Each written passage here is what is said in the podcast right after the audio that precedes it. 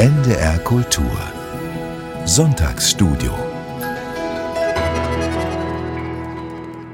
Die Außerirdischen kommen. Es ist eine Frage der Logik, dass die Außerirdischen irgendwann einmal kommen müssen. Es ist gar nichts anderes denkbar. Warum sollten sie dann nicht zum Beispiel auch heute Abend in den kommenden anderthalb Stunden zu uns kommen in der 31. Folge Land in Sicht, Neues aus dem Meer der Bücher. Wie immer mit der Kritikerin und Schriftstellerin Lisa Kreisler. Hallo Lisa.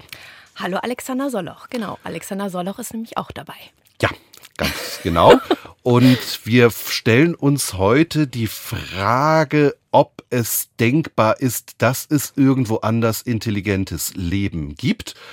Und wenn es dieses intelligente Leben gibt, was das mit uns zu tun haben könnte und wie der Zusammenprall mit anderen Lebensformen aussehen könnte. Kannst du dir vorstellen, dass andere Lebensformen, an die du doch hoffentlich glaubst, irgendwo in den vielen tausend Galaxien oder Millionen oder Milliarden Galaxien, die es gibt, dass die auch Bücher lesen? Oder ist das was spezifisch Menschliches, etwas, das nur unserer vielleicht etwas unterentwickelten Gattung eigen ist. Ich glaube, ich kann mir nicht vorstellen, dass es so was Haptisches wie ein Buch gibt, sondern eher so eine, so eine Art Mentalsprache, in der die Kunstwerke bestehen, die man dann so abrufen kann. Aber es ist vielleicht auch schon zu digitalisiert. Ja, die lesen bestimmt. Ich glaube, Kunst ist ganz wichtig bei den Außerirdischen. Insgesamt. Du nicht?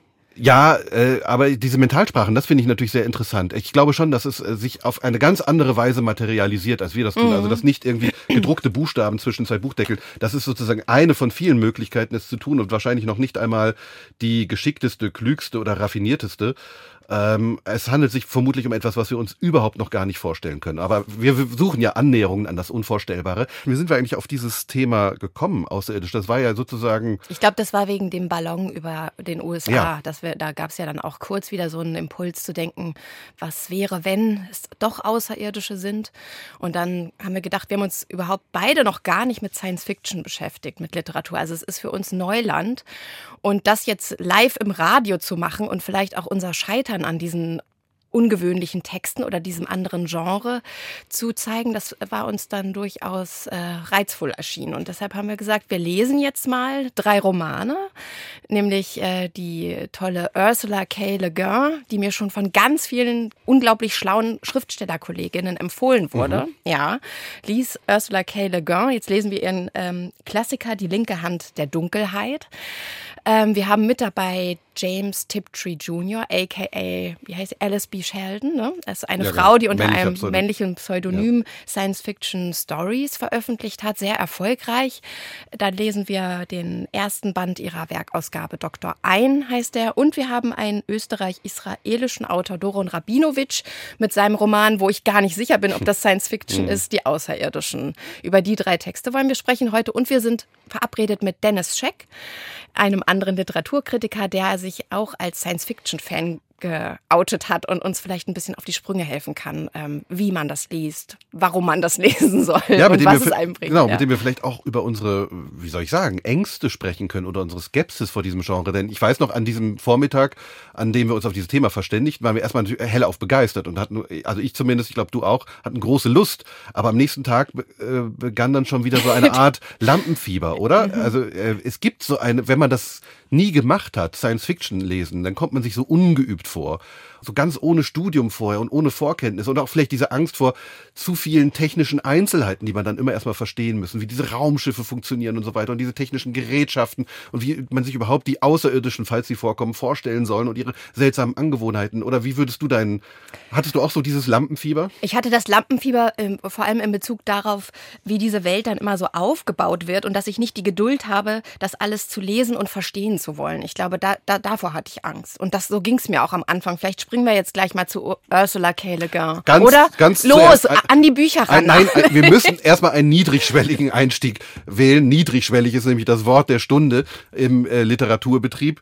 Und wir hören zunächst mal Musik von Ach Andreas so. Dorau. Genau. okay, dann nochmal verschnaufen. Immer erstmal die Musik als die höchste aller Künste und dann können wir uns der Literatur zuwenden. Äh, der große Hit von Andreas Dorau, äh, Neue Deutsche Welle, Fred vom Jupiter, übrigens Andreas Dorau. Und dann wird's auch wieder literarisch.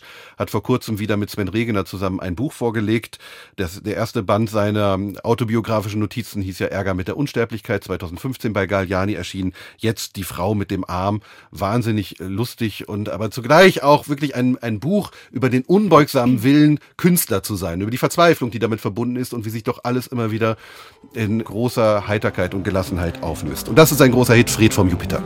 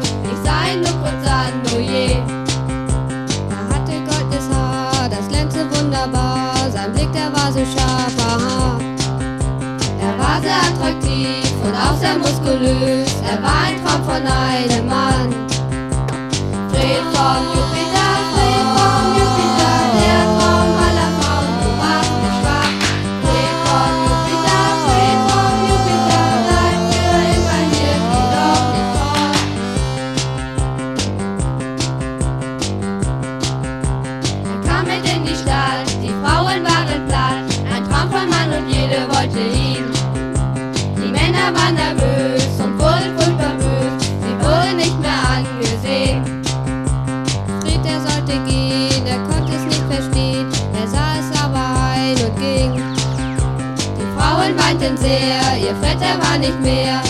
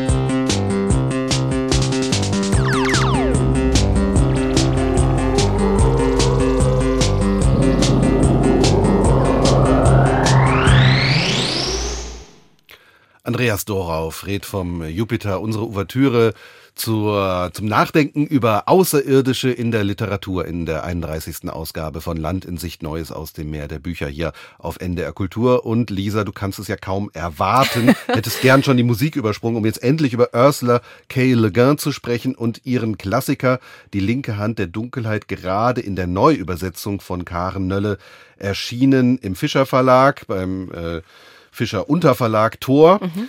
Ähm, Ursula K. Le Guin, wer war diese Frau? Eine US-Amerikanerin, 1928 geboren, 2018 verstorben, gilt als eine ganz große des Science Fiction. Und du hast es gerade schon angedeutet, dir ist sie schon lange empfohlen worden. Ja, also wirklich, aber auch von Lyrikern und sehr vielen Menschen, die gar nicht so viel, meiner Meinung nach, zuvor gar nicht so viel Science Fiction gelesen haben oder die ich gar nicht als Science Fiction affin eingeschätzt hätte. Und das fand ich dann sehr interessant, dass sie für ihre Poetik so wichtig ist. Der Roman ist ja 1969 erschienen, ne? also eigentlich wirklich ein recht alter Text und ich finde, der ist sehr gut gealtert. Ähm, Worum geht es? Es geht um Genly Ai, einen Gesandten vom Planeten Terra, der auf dem Planeten Winter oder Geten, wie er auch genannt wird, einem Planeten, auf dem es eben immer Winter ist oder verschiedene Nuancen des Winters, gesandt wird, um die Staatsoberhäupter dazu zu überreden, einem großen Weltenbund beizutreten. Und dabei lernt er eben die Gebräuche, die Kultur dieses Landes und der verschiedenen Staaten kennen und geht eine ganz interessante Verbindung zu einem früheren Staatsmann, Estraven, ein, der dann auch vom König, also es gibt verschiedene Königreiche. Er, als, es, als der Roman beginnt, äh, sind wir in Kahide, einem monarchieähnlichen Königreich mit einem König, der sehr viel Angst verbreitet, aber eben es ist alles auch sehr prunkvoll, würdevoll ästhetisch schön. Und nebenan liegt das Königreich Orgorein, das eher einem kommunistischen, sozialistischen Staat gleicht, also eine ganz andere politische Form hat, vielleicht auch ein bisschen aufgeklärter ist, aber eben auch nicht mehr so würdevoll und fein wie Kahide. Und in diesen Königreichen ist Genli Ai unterwegs und ja, vielleicht erstmal bis dahin und lernt diese Kultur ja. kennen. Ich glaube, ein, zwei Sachen muss man vielleicht noch erklären oder musste ich mir selbst jedenfalls beim Lesen immer wieder erklären. Vielleicht auch wegen dieses äh, etwas überbordenden Lampenfiebers vor so einem Science-Fiction-Klassikers. Also, wir haben hier diesen Planeten Geten, das ist der Winterplanet und wir lernen auf diesem Planeten, auf dieser Welt, äh, sozusagen Leben und Eigenheiten in zwei Ländern, zwei Nachbarländern mhm. äh, kennen. Also einmal Kahide, hast du schon gesagt, und Orgerein. Das sind ja zwei Staaten, die sozusagen auch durchaus in Konflikten miteinander mhm. leben. Es gibt Grenzstreitigkeiten, also fast wie auf der Erde oder auf Terra. Was ist das überhaupt für ein Kosmos? Also dieser Roman ist ja Teil des Heinisch-Zyklus von Ursula K. Le Guin. Da gibt's mehrere Romane und das ist sozusagen ein alternatives Universum mit dem Ursprungsplaneten Hain. Ähm, aber die Menschen haben eben, das ist interessant, dass ich jetzt Menschen sage, darüber können wir vielleicht gleich nochmal sprechen, was das überhaupt für Wesen sind. Denn das Oberthema sind ja die Außerirdischen heute. Also die Menschen haben auch viele andere Planeten besiedelt im Laufe der äh, Jahrtausende, unter anderem Terra, das ist ja dann wohl die Erde, und eben zum Beispiel auch den Winterplaneten Geten.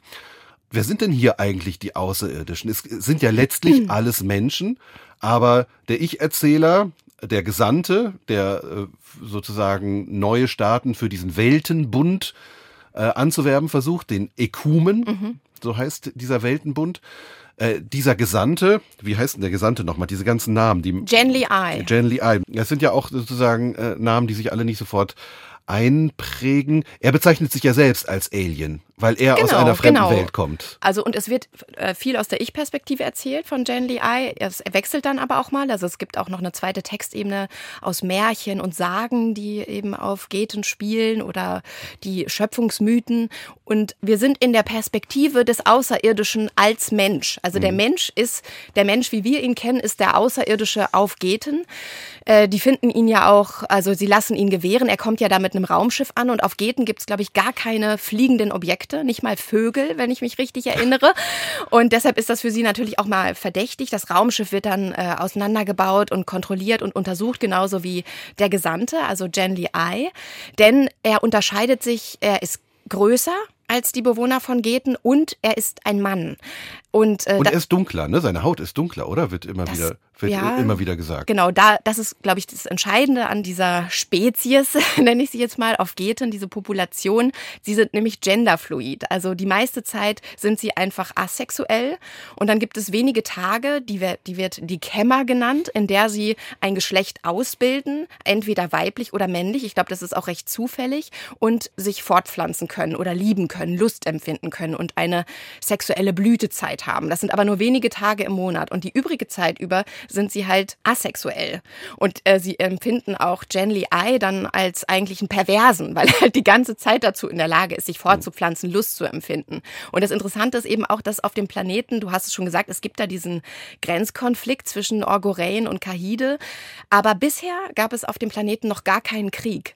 Und möglicherweise äh, ist halt diese Geschlechtsneutralität, diese Asexualität, diese Bezwingung, zwingende, fortwährende ein Grund dafür. Also das wird jedenfalls als Möglichkeit in den Raum gestellt. Weil die Wesen dort, oder sagen wir ruhig die Menschen dort, äh, viel mehr innere Ruhe verspüren, oder? Weil sie nicht so diese rastlose Unruhe äh, die ja auch sozusagen die, die Sexualität bedeutet, das Sexualempfinden, die, die Lust bedeutet, weil sie das alles nicht empfinden. Das sind halt, im, ja, du hast es gesagt, zwei, drei Tage im Monat, oder? Also genau, so und dann ist auch alles, müssen sie auch nicht arbeiten, dann, dann ja. ist es alles, ist es wie so ein Urlaub, was man sich ja immer für die Menstruation wünscht.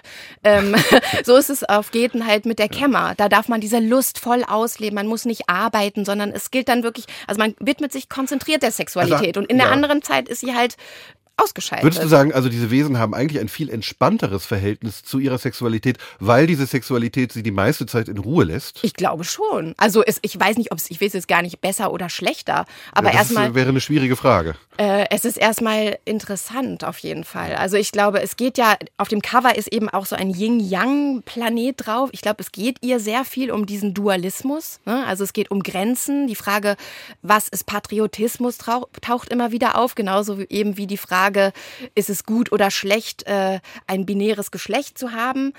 Und vielleicht kann ich gleich mal eine Stelle zitieren, dann kriegt man auch ein bisschen ein Gefühl für den Ton. Ich kann ja in der Zwischenzeit, während du die Stelle suchst, nochmal ganz kurz versuchen anzureißen, von welcher Zeit wir überhaupt reden. Es gibt ja nicht so sehr viele Andeutungen, aber einmal heißt es, die Erde hat den Nationalismus seit Jahrhunderten überwunden. Das bedeutet, diese Geschichte muss weit, weit, weit, weit, weit in der Zukunft spielen, zu einer Zeit, da wir beide wahrscheinlich schon 10.000 Jahre lang tot sind. Denn das wird ja wohl noch ein paar Tage dauern, bis der Nationalismus überwunden ist. Mhm. Also Genly Ai hat eine Audienz beim König am Anfang und schlägt ihm halt vor, diesem Weltenbund, dem Ekumen, beizutreten. Der ist aber noch ein bisschen skeptisch, lässt ihn dann aber weiter durch das Land reisen und der Estraven, der Premierminister, mit dem er am Abend zuvor gesprochen hat, wird am nächsten Tag vom König zum Tode verurteilt und äh, seines Amtes entlassen und flieht dann nach Orgorein, wo die Genli Ai und Estraven sich wieder begegnen. Und also die haben so eine Schicksalgemeinschaft in diesem Buch. Am Ende sind sie ganz viele Tage und Wochen und Monate unterwegs auf dem Gobrin-Eis, auf einer ganz langen Wanderung durch Schnee und Eis. Und da ist dieses Zitat, also da haben die beiden auch schon eine andere Nähe. Und da sagt Estraven, nun, im Handara, das ist die Religion, mhm. du weißt, da gibt es keine Theorie, kein Dogma. Vielleicht spielt der Unterschied zwischen Mensch und Tier dort weniger eine Rolle, weil es mehr mit den Ähnlichkeiten, den Verbindungen, dem Ganzen befasst ist, an dem alles Lebendige teilhat. Es ist die Perspektive von Estraven. Mir war tagsüber Tormers Lied durch den Kopf gegeistert und ich sagte es auf. Licht ist die linke Hand der Dunkelheit und Dunkelheit die rechte Hand des Lichts. Zwei sind eins, Leben und Tod, aneinander geschmiegt wie Liebende in der Kämmer, wie eine Hand in der anderen, wie das Ziel und der Weg. Ei überlegte und nach einer Weile sagte er, ihr seid isoliert und ungeteilt. Vielleicht seid ihr genauso von Ganzheit verfolgt wie wir vom Dualismus. Also das ist, beantwortet ja so ein bisschen deine Frage. Ne? Es wird offen gelassen. Also diese Ganzheit ist auch eine Art Gefängnis. Ne? Das sind ja ohnehin, finde ich, die stärksten Momente in diesem Roman, in dem äh, Ursula K. Le Guin sozusagen ein Bild von etwas ganz anderem zeichnet, ganz anderen Möglichkeiten zu leben, zu glauben vor allem. Also diese äh, Religion zum Beispiel, die du gerade äh, genannt hast, Handara, mhm. ähm, die wird ja hier eigentlich dargestellt als als eine Religion, die es nach unserem Verständnis gar nicht geben kann. Also eine Religion ohne Gott, eine Religion womöglich auch ohne Glauben. Mhm. Und trotzdem ist sie aber da und sehr stark und, und kann empfunden werden.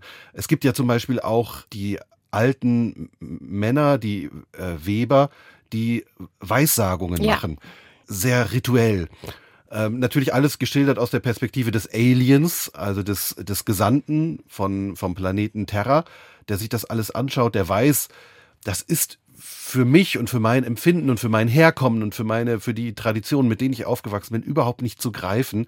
Aber es hat halt einfach eine, eine unheimliche Magie. Diese Weissagungen beruhen halt darauf, dass ähm, jeder, der entsprechend zahlen kann, das kostet auch immer was, eine Frage stellen mhm. kann. Die sind, glaube ich, immer acht Weissager, die sich dann zurückziehen und sich auf die Frage konzentrieren und dann in einem unglaublich anstrengenden Prozess, den man geradezu beim Lesen auch körperlich zu spüren bekommt, zu einer Antwort kommen. Nur das Lustige ist, dass die Antworten eigentlich nie die Frager, die Fragestellenden befriedigen.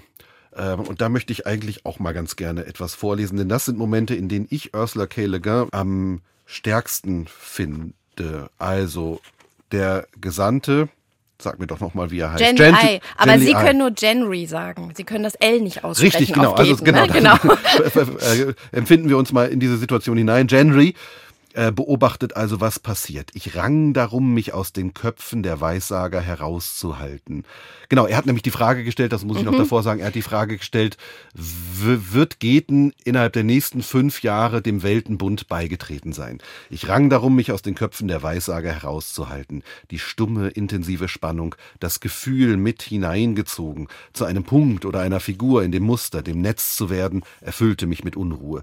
Doch als ich eine Schranke errichtete, wurde es schlimmer. Ich fühlte mich abgeschnitten und wurde von optischen und taktilen Sinnestäuschungen gepeinigt, einem Wust von wilden Bildern und Vorstellungen in meinem Kopf ausgesetzt. Ich verlor das Gleichgewicht, drohte zu fallen. Die hier wirkenden empathischen und paraverbalen Kräfte, immens, mächtig und konfus, entstanden aus sexueller Perversion und Frustration, aus einem Wahnsinn, der die Zeit verbiegt und aus einer angsterregenden Disziplin absoluter Konzentration und radikaler Erfassung der unmittelbaren Wirklichkeit, entzogen sich vollkommen meiner Kontrolle und Gewalt und waren dennoch unter Kontrolle. In der Dunkelheit entstand Bewegung, ein Schleifen und Scharren, eine Umverteilung und so weiter. So geht es dann noch einige, einige Zeilen fort. Ähm, und dann die Frage, hast du deine Antwort, Frager? Ich habe meine Antwort, Weber. Ich hatte in der Tat meine Antwort bekommen. In fünf Jahren würde Geten Mitglied des Ekumen sein. Ja, ohne Rätsel, ohne Umschweife.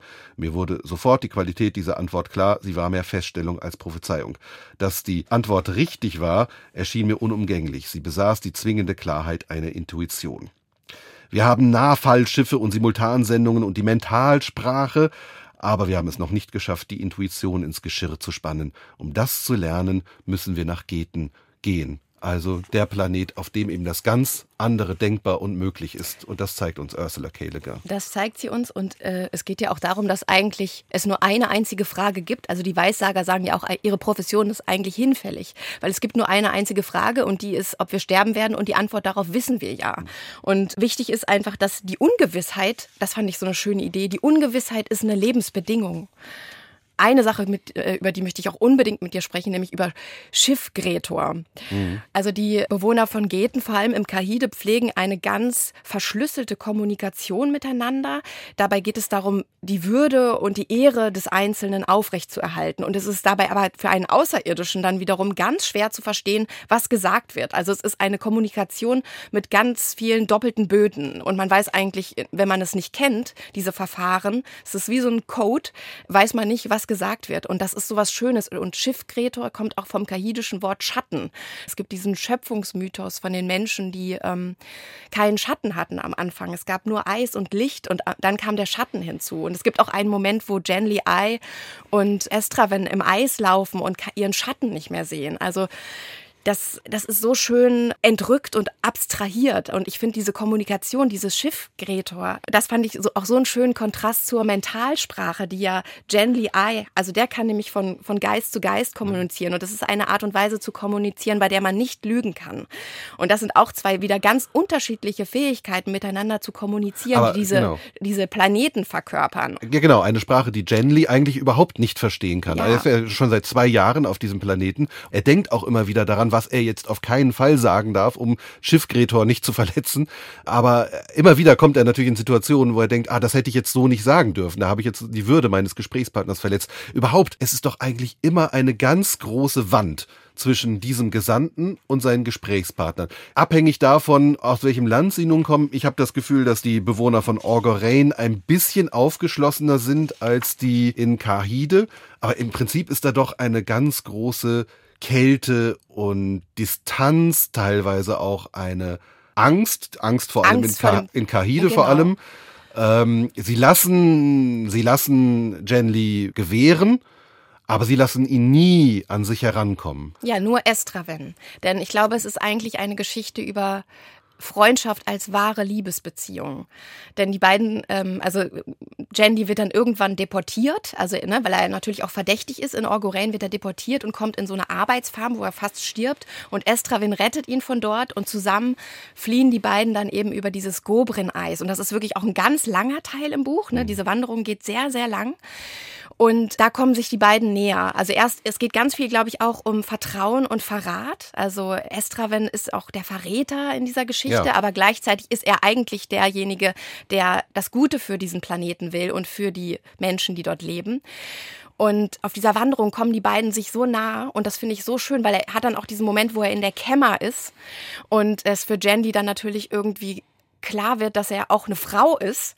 In dem Moment verwandelt er sich halt in eine Frau und das Begehren ist da und die Lust zwischen den beiden. Aber sie entscheiden sich dann beide dagegen, dem jetzt zu folgen, sondern dass diese Freundschaft einfach das war die wahre Liebesbeziehung ist. Also, und diese, okay. diese Message von Ursula, die finde ich auch ähm, noch, also es gibt einfach, es ist so viel los in diesem Text. Sowohl ne, gesellschaftspolitisch als auch emotional. Ich hatte nämlich gedacht, ich am Anfang, Entschuldigung, ich muss noch ganz kurz das, ja, das, das, vom Stapel lassen. Am Anfang bin ich schwer reingekommen, weil ich genau die Probleme hatte, mit denen ich gerechnet habe. Diese Zeitrechnung, diese, diese Die ist Namen. auch egal, oder? Ja, die also ist egal. Ist auch, es ist das, immer ja eins. Es genau, wenn ich mal kurz meckern darf, also dass hier am Ende noch aufgeschlüsselt wird, wie man die Monate zu verstehen hat oder die Tage. Äh, gut, das ist vielleicht ein Gimmick für irgendwie Junkies oder so, aber vollkommen überflüssig. Das braucht man nicht. Nee. Über sowas kann man hinweglesen. Nee, genau. Oder? Und darauf hatte ich auch keine Lust. Aber ja. die ersten paar Seiten haben mich schon herausgefordert. Da hatte ich auch das Gefühl, ich habe wirklich meine ganze Leseerfahrung bringt mir gar nichts. Ich habe einfach keinen Zugriff gefunden so richtig auf den Text und ich bin auch immer noch nicht so ganz schlau geworden, warum das so war. Also ich glaube, dass einfach ganz viel beschrieben wird und man erstmal dieses System, dieses Gesellschaftssystem und diesen Planeten verstehen muss, hat mich erstmal herausgefordert und auch nicht nicht so wahnsinnig interessiert. Aber dann, wenn diese Freundschaftsgeschichte beginnt und diese Figuren sich zeigen und man da so ein bisschen drin ist, dann fand ich es einfach, also dann hat es mich total begeistert. Ich fand es dann unglaublich schön und würdevoll und intelligent und auch ähm, ja, gut, das, Menschlich. Ja, da will ich, ja. genau, in all dem will ich nicht widersprechen. Ich habe ein bisschen gehadert mit dem ausgestellten Grundkonflikt, also dieser mhm. großen Frage, wird denn jetzt nun Geten dem Ekumen beitreten oder nicht? Also es ist nicht so, dass bei mir jedenfalls die Spannung angesichts der Frage, ob Geten nun beitritt oder nicht, ähm, irgendwie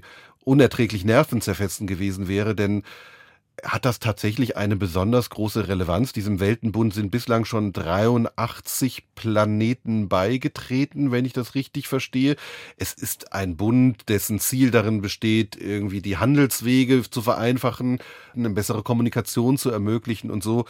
Aber wie epochal es nun wäre, also ist für sowohl für Geten als auch für Ekumen, wenn Geten beitreten würde oder wenn Geten es nicht ja, tut. Naja, also ich weiß nicht. Nein, nein, ist es, aber ich glaube, da, da geht es einfach um die Frage, wie es den Planeten verändern würde und ob nicht dann, also weil es deutet sich ja auch Krieg an, ob vielleicht auch dieser Weltenbund dazu führen würde, dass ein bisher lange, lange, lange friedlicher Planet kriegerische Tendenzen entwickelt. Ich glaube, darum geht es, um die Frage. Also deshalb, ich glaube, es ist nicht nur irgendwie so eine, so eine Plot-Idee, um diesen Gesandten dahin zu schicken, die keine Bedeutung hat. Ja, aber ich fand, äh, ich fand da wirklich sozusagen die, die sozialen Beziehungen unter den, unter den, Men ich zögere immer Menschen zu sagen, aber wir können Warum? Menschen Nein, sagen, sind oder? Menschen. Ja, ja das sind, sind Menschen. Menschen. Ja, aber mhm. Äh, Außerirdische sich als Menschen vorzustellen, ist trotzdem, es ist trotzdem irgendwie seltsam. Aber natürlich, sobald sie die Erde Erde verlassen, sind sie ja Außerirdische.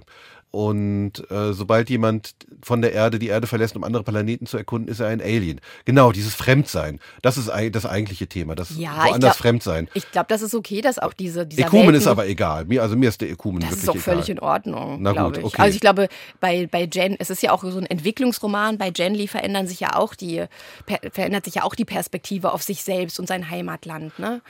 Und manchmal vielleicht, ich bin gerade so in Moser-Stimmung. Ja, mach mal. Ähm, ähm, manchmal vielleicht doch ein paar Längen, also diese, diese Rückgriffe diese Rückblicke auf die alten Mythen, äh, sind die unbedingt jedes Mal notwendig? Ja. Erhellen sie uns? Ja. Äh, erweitern sie unseren Blick auf den Planeten? Machen sie uns schlauer, klüger? Ergreifen sie uns? Ach, ich habe dann ja, irgendwann gelernt, weißt ich kann du, auch warum drüber sie das macht? Ja. Sie hat ja das Problem, dass sie so viel erklären muss. Das ist, glaube ich, für mich auch das Grundproblem von Science Fiction, dass man so viel erklären muss, weil man einfach erstmal nichts hat und weil es eine neue Welt ist. Und sie behilft sich eben mit diesen Mythen. Also indem sie die Mythen zum Beispiel, es gibt auch dann einen Bericht von einem Gesandten, der schon mal da war, glaube mhm. ich, über die, wie das mit der Kämmer funktioniert, diese mhm. Geschlechter, oder wie eben die Menschen zum Schatten gekommen sind, oder über Estravens Vorfahren, warum er in dieser Verräterschaft gleichzeitig eben aber auch der Heilsbringer ist und so. Und ich, ich finde das schon sehr geschickt, dass sie das auf einer zweiten Textebene verhandelt und nicht noch mehr ausholt, weil da lehne ich mich dann zurück und denke so, nein, die sollen reden miteinander und die sollen irgendwas machen, mhm. aber die soll, ich möchte jetzt nicht erklärt bekommen, wie diese Welt ist. Ich möchte das irgendwie selber erleben. Aber das sehen wir vielleicht bei James Tiptree Jr. später noch, die ja sehr, sehr wenig erklärt, ist dann auch schwierig, ne? wenn man halt irgendwie den Kontext gar nicht. Aber sie macht diesen Kontext, das macht sie sehr elegant. Naja, aber gut, der Kontext kann ja, aber das können wir dann ja gleich diskutieren bei James Tiptree. Der Kontext kann ja in deinem Kopf entstehen. Das gibt dir ja viel mehr Freiheit beim Lesen eigentlich. Ähm, aber ich sehe schon, ähm, das sind ja auch wirklich nur Randmäkeleien von mir jetzt. Ich habe es ja auch wirklich sehr gern gelesen, aber du hast es sozusagen uneingeschränkt jetzt von deinen Schwierigkeiten beim Einstieg vielleicht abgesehen, uneingeschränkt mit Freude, Vergnügen und ähm, innerer Anteilnahme gelesen. Ja, ich habe es dann wirklich auch ja sehr emotional gelesen und mit großem Interesse. Ich finde die Sprache auch total gut. Also es ist so eine würdevolle, samtige Sprache. Also den gut übersetzt auch. Gut übersetzt. Ja. Tatsächlich das, was ich muss ein Zitat noch vorlesen. Den Teil, den du vorgelesen hast, den fand ich jetzt nicht so gut. Doch, der war super. Nee, aber ich. Das war diese innere Spannung. Ja, das war ja. Doch, hier, ja, die innere war Spannung war super, aber da war es ein bisschen dicke mit dem mit dem. Äh, ja, das mag ich, wenn es dicke ist. Also da ist nämlich mein Lieblingssatz drin in diesem Zitat. Es ist immer noch auf dem Gobrin-Eis. Und sie sind jetzt fast angekommen in Kahide, wo sie wieder zurückwandern. Es war gut davon erlöst zu sein, ewig den Schlitten zu ziehen und zu schieben, zu schleppen und loszueisen, und das sagte ich im Weitergehen zu Estraven. Er sah sich zu dem Schlitten um, einem Häuflein Müll im gigantischen Geschiebe aus Eis und rötlichem Stein. Er hat uns gut gedient, sagte er. Seine Loyalität erstreckte sich ohne Gewese auf Dinge, die duldsamen, strapazierfähigen, verlässlichen Dinge unseres Gebrauchs, an die wir uns gewöhnen, die uns durchs Leben helfen. Er vermisste den Schlitten. Und das fand ich so gut. Also wie eben auch diese Ganzheit sich auf die Dinge erweitert. Ursula K. Le Guin, Die linke Hand der Dunkelheit, neu übersetzt von Karen Nölle, erschienen bei S. Fischer. Darüber und überhaupt die weite Welt der Science-Fiction-Literatur sprechen wir gleich mit dem Kritiker Dennis Scheck. Vorher bringst du uns aber noch eine Musik hier hinein, ne? Genau. Ich habe noch etwas Sphärisches mitgebracht von Hans Zimmer, Cornfield Chase.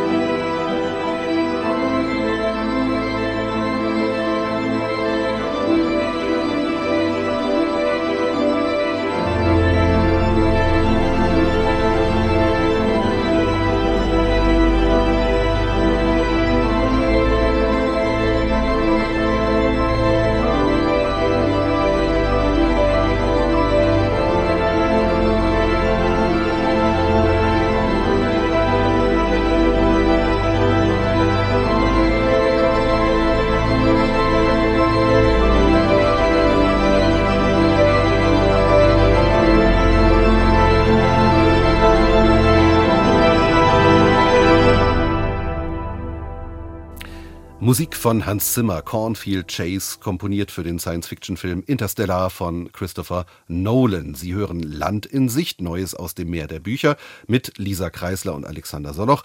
Zweien, die bislang mit der Gattung Science Fiction gefremdelt haben. Und hier versuchen wir nun eine Annäherung an das Fremdartige, tun das in den kommenden Minuten mit dem Literaturkritiker Dennis Scheck, einem großen Kenner und Freund der Science Fiction Literatur, der uns vielleicht den Reiz dieser Gattung noch greifbarer machen kann. Er ist uns aus Köln zugeschaltet. Hallo, Herr Scheck. Grüß Sie. Wir haben gerade schon in dieser Sendung über Ursula K. Le Guin gesprochen und ihren jetzt in Neuübersetzung erschienenen Roman Die linke Hand der Dunkelheit. Le Guin hat in höherem Maße als Tolkien dazu beigetragen, die Fantastik als Literatur zu etablieren, hat der Literaturkritiker Harold Bloom gesagt. Und was sagt der Literaturkritiker Dennis Scheck? Ach, dass Harold Bloom, wenn der Tag lang ist, auch viel Unsinn verbreitet. Also in höherem Maß als Tolkien, das ist jetzt ja eine kühne Behauptung. Warum nicht in höherem Maß als Shakespeare? Äh, aber worin, worin der Harold Bloom tatsächlich den Nagel auf den Kopf getroffen hat, ist, dass Ursula K. Le Guin oder Le Guin, wie ich in meiner jugendlichen Unverbesserlichkeit natürlich gesagt habe, als ich die Autorin in den 70er Jahren zu lesen begann, tatsächlich unser Denken durch ihre Literatur unglaublich erweitert hat. Sie hat den definitiven feministischen Science-Fiction-Roman geschrieben, das ist eben The Left Hand of Darkness, über den Sie gesprochen haben, und äh, mit The Dispossessed, dem großen Roman über Anarchismus und äh, ja im Grunde über Totalitarismus. Also sie sprach über Gender, als noch niemand richtig wusste, was das ist, und sie war politisch in einem Genre, äh, das sich immer mit seiner apolitischen Haltung eigentlich groß tat. Ähm, das äh, zeichnet sie aus. Das ist eine ganz herausragende Autorin. Das erste Interview, das ich überhaupt machte, äh, da war ich 13 Jahre alt, war mit äh, Stanislaw Lem, dem großen polnischen Science-Fiction-Autor. Und das sind eigentlich auch die Namen Le Guin, Stanislaw Lem, Frederick Pohl, Ray Bradbury, darf ich noch nennen, die John Brunner, die mich begleitet haben und die eigentlich bis heute Bestand haben. Ja, Sie haben ja nicht nur äh, mit 13 Jahren die äh, Großen der Science-Fiction-Literatur interviewt, also Stanislav Lem haben Sie gerade genannt, Sie haben ja auch eine literarische Agentur gegründet, ähm, die sich auf Science-Fiction spezialisiert hat und dann sozusagen äh, verkauft. Unter anderem, glaube ich, auch eine australische Science-Fiction-Geschichtensammlung an einen äh, DDR-Verlag, Volk und Welt.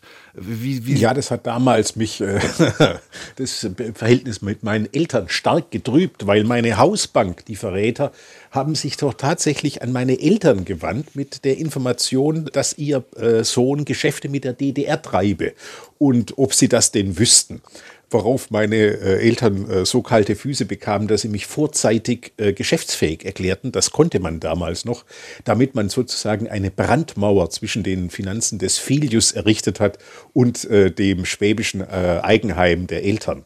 Nicht, dass die DDR uns in den Konkurs zieht oder sowas. Nein, das war ein großer Jux. Ich habe als kleiner Junge äh, eine Affenliebe entwickelt, so wie manche zum Kicken oder zur Musik oder sowas, äh, zu Science Fiction, zu Fantasy und zu Horror. Ich glaube ja, dass es in der Literatur so ist, dass die schönsten Orchideen manchmal auf den größten Misthaufen wachsen und so ist es äh, mit diesen übelbeleumundenden Genres äh, von Science Fiction, Fantasy und Horror eben auch. Weil, wissen Sie, ich bin ja der Meinung, wenn man genau hinschaut, dann gibt es das gar nicht, was da fantastische Literatur heißt, sondern es gibt einen großen Mainstream der Literatur von Beginn an. Das ist von der Odyssee quasi, das ist die Fantastik. Und dann gibt es ein ganz schmales Rinnsal, das nennt sich bürgerlicher Roman. Das gibt es so seit etwa 200 Jahren die müssten eigentlich ein separates Fach in Buchhandlungen haben, ein eigenes Regal. Bücher, in denen keine Magie vorkommt. Bücher ohne Drachen, Bücher ohne Zauberer. Das ist wirklich ein, ein, kleiner Bruchteil für die Fantasielosen auf der Welt. Ich würde jetzt gerne noch mal fragen, ähm, wie sich das Genre historisch entwickelt hat. Also Sie haben gerade schon gesagt, welche Autoren Sie begleitet haben. Wann ist Science Fiction entstanden und wie waren die Texte in den Anfängen und wie sind die Texte, die heute geschrieben werden? Sie haben schon gerade gesagt, eigentlich ist es natürlich kein Genre, sondern es greift überall hinein. Aber ähm, was hat sich da getan? Also wie gesagt, das sind immer Narrative, um einen modernen Begriff mhm. zu gebrauchen. Es, man kann sich die Geschichte der Science Fiction so erzählen, dass sie quasi mit dem ersten Science-Fiction-Magazin von Hugo Gernsback, einem in die USA ausgewanderten äh, Luxemburger, Amazing Story im April 1926 beginnt. Dann gab es bald andere Science-Fiction-Pulp-Magazine und schon in den 30er Jahren hatten wir mit Robert A. Heinlein, mit Isaac Asimov, mit vielen anderen Autoren da eine blühende Science-Fiction-Welt. Aber äh, das ist natürlich nicht die Wahrheit. Die Wahrheit ist, dass bereits in der griechischen und römischen Antike mit Lukian von Samosata, mit äh, äh Campanella, mit to Reise zu den Sonnenstaaten, mit Thomas Morus Utopia, dann äh, in der Renaissance schon große Science-Fiction-Texte geschrieben wurden. Natürlich ist im Grunde Platon auch ein Science-Fiction-Autor. Also ich finde es ein bisschen langweilig, wenn man das sozusagen in die 20er Jahre verlegt in den USA, weil es ist an den Haaren herbeigezogen. Und es schließt übrigens auch äh, den großen Teil der deutschen Science-Fiction aus, denn die deutsche Science-Fiction, die entwickelte sich sozusagen zeitgleich mit Jules Verne, der natürlich der Urvater aller Science-Fiction-Autoren ist denken wir nur an Kurt Laswitz, die äh, große Auf zwei Planeten Saga. Oder äh, Döblin, Berge, Meere und Giganten. Mhm. Wir sind auch beim Nachdenken über diese Sendung gestoßen auf den Berliner Autor Paul Gurk der von 1880 bis 1953 gelebt hat und 1935 einen Science-Fiction-Roman vorgelegt hat, der faszinierend sein muss. Tusub 37, der Mythos von der grauen Menschheit oder von der Zahl 1. Es gibt heute antiquarisch ein paar wenige Exemplare, die für viel Geld zu erstehen sind. Der Arco Verlag plant gerade eine Neuausgabe, die sich aber schon eine ganze Weile verzögert, weswegen wir den Roman leider nicht besprechen können. Was wissen Sie denn, Dennis Scheck, über Paul Gurk? Also Paul Gurk ist einer der ganz großen deutschen Autoren, der hat eigentlich sein größtes Publikum gefunden äh, mit der Fiktionalisierung eines äh, Ende der 20er Jahren stattgefundenen Bankraubes.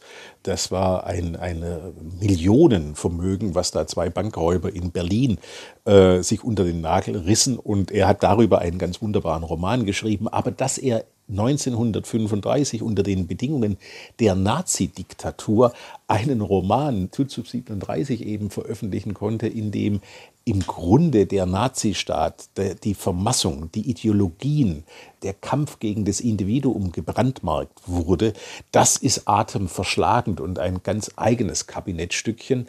Das ist natürlich wie so oft dann der Fall, dass wir äh, diese äh, Autoren vergessen, verdrängen, dass die dann nicht wahrgenommen wurden nach dem Kriege. Äh, es ist ja selbst äh, Walter Jens der ja nun eine bedeutende Rolle in der deutschen äh, Nachkriegsliteratur gespielt hat, äh, gelungen in Vergessenheit zu geraten als Romanautor, obwohl er mit Nein, die Welt der Angeklagten von 1952 einen sehr ordentlichen Science-Fiction-Roman vorgeschlägt hat. Und so ist es eben diesem Paul Gurk auch gegangen. Der lebte dann, glaube ich, noch bis in die 50er Jahre, mhm. hat aber nie so richtig sein Comeback erlebt. Allerdings unter deutschen Science-Fiction-Fans ist dieses Tutsub 37 tatsächlich sehr bekannt und war schon in meiner Kindheit ein begehrtes Sammelstück. Ich habe es mal besessen, äh, aber ich musste es leider, leider während meiner Tübingen Studentenzeit weinend zum Antiquar tragen, weil äh, ich meinen gierigen Wirtsleuten die Miete schuldete. Ah, das ist dann wahrscheinlich das Exemplar, das jetzt für, ich weiß nicht, 80 Euro oder so verkauft wird. Ach, das war damals mehr wert, ja? muss ich sagen. Ah, ja, ja, ja, also 200, 300 Mark brachte das damals. Okay. Die Erstausgabe. Am äh, Literarischen Kolloquium Berlin hat letztes Jahr eine Unkonferenz äh, spekulativen Fabulierens stattgefunden. Da haben sich ganz viele deutschsprachige GegenwartsautorInnen getroffen, um eben über das spekulative Schreiben, wie ja Science Fiction auch oft genannt wird, zu sprechen. Und das waren auch viele Autoren, die jetzt nicht, die man nicht sofort mit Science Fiction assoziieren würde. Also Joshua Groß, da spielt es schon irgendwie eine Rolle, Philipp Schönthaler, Tim Holland, der Lyriker.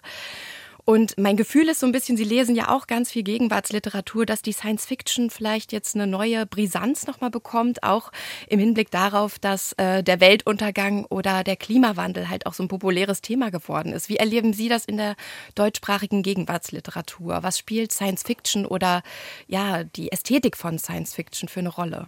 Ach wissen Sie, die Welt, die Welt geht eigentlich unter äh, in der deutschen Literatur, seit ich äh, sie lese. Mhm. Äh, das ist nichts Neues. Da gibt's äh, früher hieß es Waldsterben oder nuklearer Winter, Angst vor dem Atomkrieg. Nein, ich glaube, dass sich andersrum die Science Fiction über die Kinoseele durchgesetzt hat, über den Silver Screen. Früher äh, haben Science-Fiction-Leser oft äh, sich in Opposition zur Hauptströmung der Kultur, dem sogenannten Mainstream, definiert.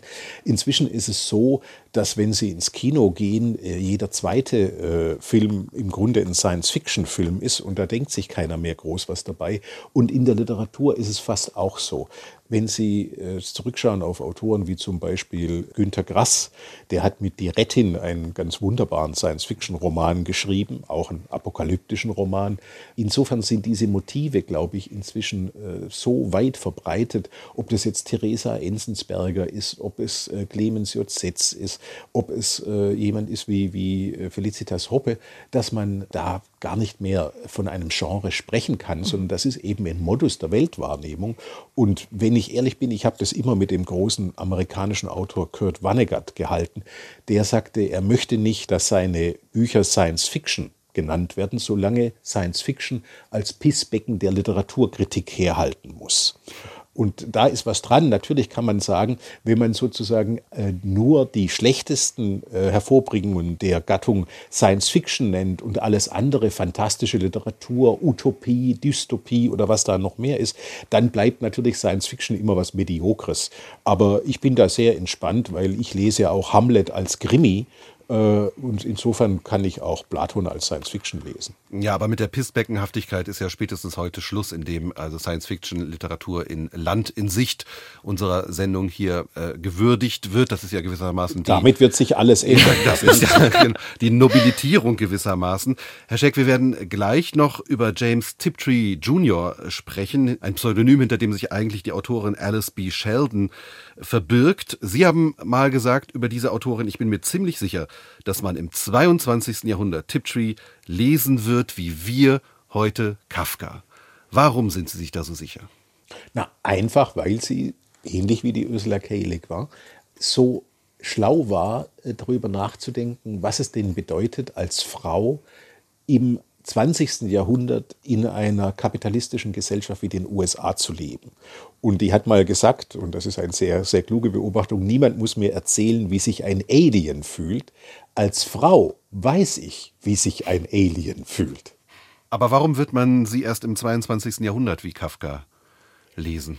Äh, ganz einfach, weil äh, wir Leserinnen und Leser doch ziemlich torfköpfige Wesen sind und solange äh, James Tiptree in irgendwelchen Taschenbuchausgaben im Möwig Verlag erschien, solange wird das nicht geschehen. Da muss also erstmal ein ordentlicher Verlag kommen, Surkamp oder sowas, und eine große Werkausgabe veranstalten. Ein kleiner Verlag macht das ja schon. Genau. Und dann, dann wird sich ganz, ganz langsam, das dauert ja auch bei Kafka immerhin 40, 50 Jahre, äh, dann wird sich so langsam der Ruhm von James Tiptree verbreiten. Dennis steckt zum Schluss noch die Frage, glauben Sie eigentlich an außerirdisches, intelligentes Leben irgendwo da draußen? Das ist die falsche Frage. Die Frage ist, ob ich an intelligentes Leben auf der Erde glaube. Die, Und die Frage ist doch längst beantwortet. Werde, umso mehr wird mein Glauben daran erschüttert. Aber dass es angesichts der Abermilliarden Sonnensysteme allein in unserer Galaxie äh, irgendwo natürlich außerirdisches Leben gibt, das ist für mich außer Frage. Natürlich gibt es das. Äh, ich hoffe sehr, dass wir ihm zu meiner Lebenszeit nicht begegnen. Warum? Was haben Sie zu befürchten? Kennen Sie nicht Lichtenberg Satz? Der erste Indianer, ja. der Kolumbus traf, machte ja. eine schlimme Entdeckung. Ja. Verstehe. Vielen Dank, Dennis Scheck. Just heute gibt es die neue Ausgabe seiner Sendung Druckfrisch, 23.35 Uhr im ersten oder in der ARD Mediathek. Und gleich also sprechen wir über James Tiptree, Kafka des 22. Jahrhunderts. Davor hören wir Musik der besten Band der Welt, I'm Walking on the Water, The Alien. Vielen Dank, Dennis Schick. Ja, danke auch von Gerne. mir.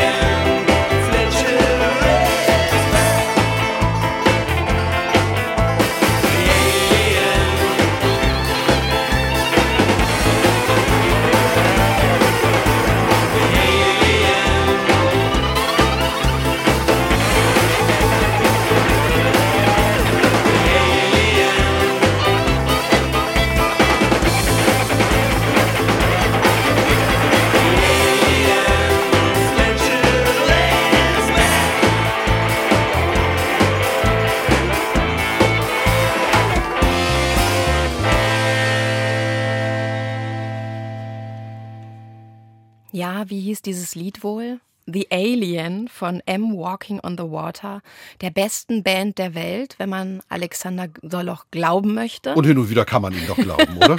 Ab und zu schon. The Alien. Aliens gibt es auch bei James Tiptree Jr. Ja. Aber mich würde erstmal interessieren, was mit dir passiert ist, als du angefangen hast, das zu lesen. Es sind Erzählungen, man schlägt das Buch auf. Konntest du da gleich einsteigen oder ja, ich konnte gleich einsteigen. Das hängt vielleicht auch ein bisschen mit der Reihenfolge zusammen, in der man die Erzählungen liest. Ich weiß nicht, wie du es gemacht hast. Wir haben uns ja drei mhm. Geschichten äh, ausgesucht, eher nach dem Zufallsprinzip. Der eine heißt Mama kommt nach Hause, dann Dr. Eins letzter Flug und Ich bin zu groß, aber ich spiele gerne. Das alles sind Geschichten, die in dem Band Dr. Ein versammelt sind. Das ist also Band 1, der ja auch gerade eben von Dennis Scheck angesprochenen Werkausgabe, die beim kleinen, aber wundervollen Septime Verlag erschienen ist, wo also das Werk von James Tiptree Jr. alias Alice B. Sheldon wundervoll betreut wird. Und äh, ein Übersetzerkollektiv hat sich dieser Erzählungen angenommen. Und ich habe zuerst gelesen, Mama kommt nach Hause. Hast du das auch getan? Oder? Nee, ich habe erstmal die, die allererste Seite aufgeschlagen. Ah. Und da, ich hatte, ich habe nämlich mit diesem Buch, deshalb frage ich die Frage, weil ich eigentlich selber was darüber sagen will. Ich habe um dieses Buch ganz lange nämlich einen Bogen gemacht. Ich habe nämlich angefangen und das erste, was man sieht, ist, bitte keine Spiele mit der Zeitmaschine. Super Titel der Geschichte. Oder wie ich dem FBI 15.924 alte Ausgaben Ausgaben von Astounding versaute. Dann kommt in Kursiv 4000 Ångström flimmerten über dem Stapel auf der linken Seite des Tisches und so weiter und so fort. Und dann kommt genau, irgend, dann liest derjenige, der da sitzt, auch noch irgendwas vor, wo es um irgendeinen Captain Herring geht. Und ich war völlig orientierungslos. Und dann habe ich das Buch wieder zugeklappt ja. und äh, aufs Klavier gelegt. Und dann ja. habe ich ganz lange gewartet, äh, bis die Sendung immer näher rückte, bevor ich dann wieder das aufgeschlagen habe. Ja, weil ich richtig Angst davor hatte, dass ich dem nicht gewachsen bin. Da, ja, aber da muss ich dich dann jetzt auch fragen, warum du überhaupt angefangen hast, das zu lesen. Wir hatten ja uns drei Geschichten aufgegeben und man sollte nie mehr machen als die Hausaufgaben, die man sich gegeben hat. Ja, man blättert ja trotzdem dann erstmal so auf, ne? Und das, so habe ich es halt auch gemacht. Und ich, ja, ich hatte wirklich das Gefühl. Okay, ich gebe zu. Ich habe es auch, auch, heimlich gemacht. Und, äh, und, und fandst du es nicht so? Ja, ich hatte dieselbe Sperre und würde jetzt aber nach der Lektüre der drei anderen Geschichten denken, ich versuche nochmal, auch ja. mit diesem etwas äh, hermetischen Einstieg. Ähm, ich habe das dann so gelöst, wir haben ja sozusagen ausgelost, welche Geschichten wir lesen. Und ich habe dann einfach die erste, den ersten Text und auch, glaube ich, den zweiten gar nicht in die Lostrommel getan, damit da schon mal nichts passieren kann. Es sind dann aber äh, wirklich drei, glaube ich, interessante Geschichten geworden, die wir schließlich gelesen haben. Und ich will zumindest sagen zwei. Mama kommt nach Hause ich meine, da haben wir den ersten Satz, der Tag, als Papa nach Hause kam, war der Tag, an dem meine Mama zu mir kam. Das ist ja, da will man ja schon mal weiterlesen. Da ist ja schon mal die vollkommene Rätselhaftigkeit. Und das ist hier ein Text, ähm, ganz kurz zusammengefasst. Worum geht es eigentlich? Ich hoffe natürlich, das ist immer dieser Minderwertigkeitskomplex, den man als Nicht-Science-Fiction-Kenner hat, obwohl wir ja gerade gehört haben von Dennis Check und erfahren haben, alles ist eigentlich Science-Fiction und damit nichts. Also diese ganzen Kategorisierungen sind an den Haaren herbeigezogen. Bleiben wir aber trotzdem mal kurz nur der Orientierung halber dabei.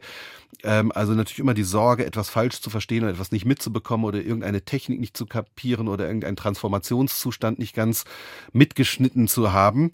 Also wenn ich diese Geschichte ganz richtig verstehe, dann geht es ausgehend von ein paar lustigen Figuren, die in einer kleinen Supportabteilung der CIA arbeiten. Dann geht es darum, in einer Zeit, das heißt damals, als der Frieden ausgebrochen war, also abermals etwas, was in weiter Zukunft spielt, geht es darum, dass Außerirdische zu landen oder die Landung von Außerirdischen bevorsteht. Und diese kleine Unterabteilung der CIA ist damit beschäftigt zu entschlüsseln, was äh, diese Außerirdischen wollen könnten, wie sie sozusagen miteinander kommunizieren.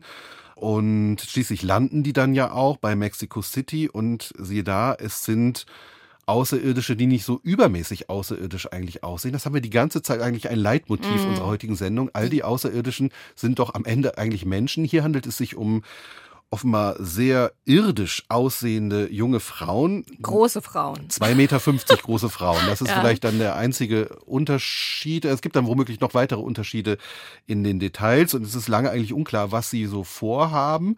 Die ganze Welt scheint sich zunächst mal, vor allem die männliche Welt, äh, also die, die, die Terraner, also die Bewohner des Planeten Erde, scheinen sich in diese Frauen zu verlieben.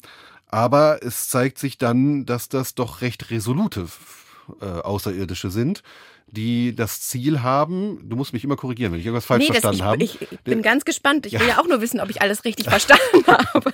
Aber jedenfalls haben sie das Ziel, sozusagen so viele Männer wie möglich vom Planeten Erde einzusammeln, um äh, sie als Sexsklaven sich zu halten. Ähm, also wollen, wollen sozusagen männliche Sklaven äh, verschleppen. Ach so, nebenbei, die sind sozusagen, Menschen sind für sie Spielzeug. Das ihre bekommt Fracht, auch, ihre Fracht ja, sind genau. die Menschen, ja. Das bekommt auch, glaube ich, der Ich-Erzähler einmal zu äh, spüren, der von ihnen regelrecht verdroschen ja, wird. ganz schlimm verprügelt. Ja, mhm. ähm, und dann irgendwie monatelang in Gips und unbeweglich da hinvegetiert. Ähm, sie haben aber auch noch die Absicht, die Sonne etwas herunterzudrehen. Ich glaube, das lese ich einfach mal vor, weil das ist, das gibt auch wirklich einen ganz guten Einblick in die Art, wie James Tiptree hier schreibt, muss ich mhm. sagen. Mhm. Erst dachte ich, wollte ich sagen, ey, das ist ja großartig, das ist ja eine unglaublich lustige Autorin. Eigentlich in jedem Satz ein Gag, äh, wahnsinnig zynisch auch und sarkastisch. Ähm, wenn wir aber die weiteren Geschichten uns angucken, würde ich sagen, das stimmt so gar nicht. Also doch sehr viele Register, über mhm. die sie, die sie verfügt. Aber ich würde das mal ganz gern, also diese Nebenbei-Absicht, ähm, die auch gar nicht weiter meiner Meinung nach erklärt wird. Warum wollen denn die Außerirdischen die Sonne verdunkeln? Das ist eine Drohung. Sie wollen die Sonne etwas herunterdrehen, wenn Sie wegfahren. Eine Solarabschirmung. Die können Sie bei ein paar Dutzend Erdumläufen mit Ihren Rückstoßdüsen ausbringen. Es erfordert nicht viel Aufwand und es bleibt dauerhaft. Will sagen, es findet eine irreversible Interaktion statt. Die physikalischen Einzelheiten verstehe ich nicht. Das ist George, der hier spricht, der Chef dieser CIA-Unterabteilung. Harry hat mir beim Lunch die Analyse der F E-Abteilung erläutert, aber der Kellner hat andauernd die Mesonen und Quarks abgeräumt. Der Punkt ist, sie können genügend Sonnenenergie wegfiltern, um uns wieder in die Eiszeit zu katapultieren. Ohne Vorbereitungszeit sind wir erledigt. Etwa im Juni könnte es hier schneien. Wenn es erst einmal soweit ist, hört es nicht mehr auf. Also auch hier wieder das Motiv der Kälte, ne? Ja, das wir schon von Geten kennen, mhm. genau. Und es schmilzt auch nicht mehr. Die meisten größeren Seen und ein großer Teil der Ozeane werden zufrieren. Die Gelassenheit, mit der das auch hier alles ausgesprochen wird. Die Überlebenden hausen dann wieder in Höhlen, für ihre Zwecke natürlich ideal Material, sie hätten uns buchstäblich auf Eis gelegt. Was zum Teufel unternehmen wir dagegen? quietschte ich. Wenn man mal von den Leuten absieht, die aufgeregt gackernd in der Gegend herumlaufen, bilden sich zwei Hauptströmungen heraus. Die eine will, dass wir sie mit irgendetwas angreifen, bevor sie damit starten.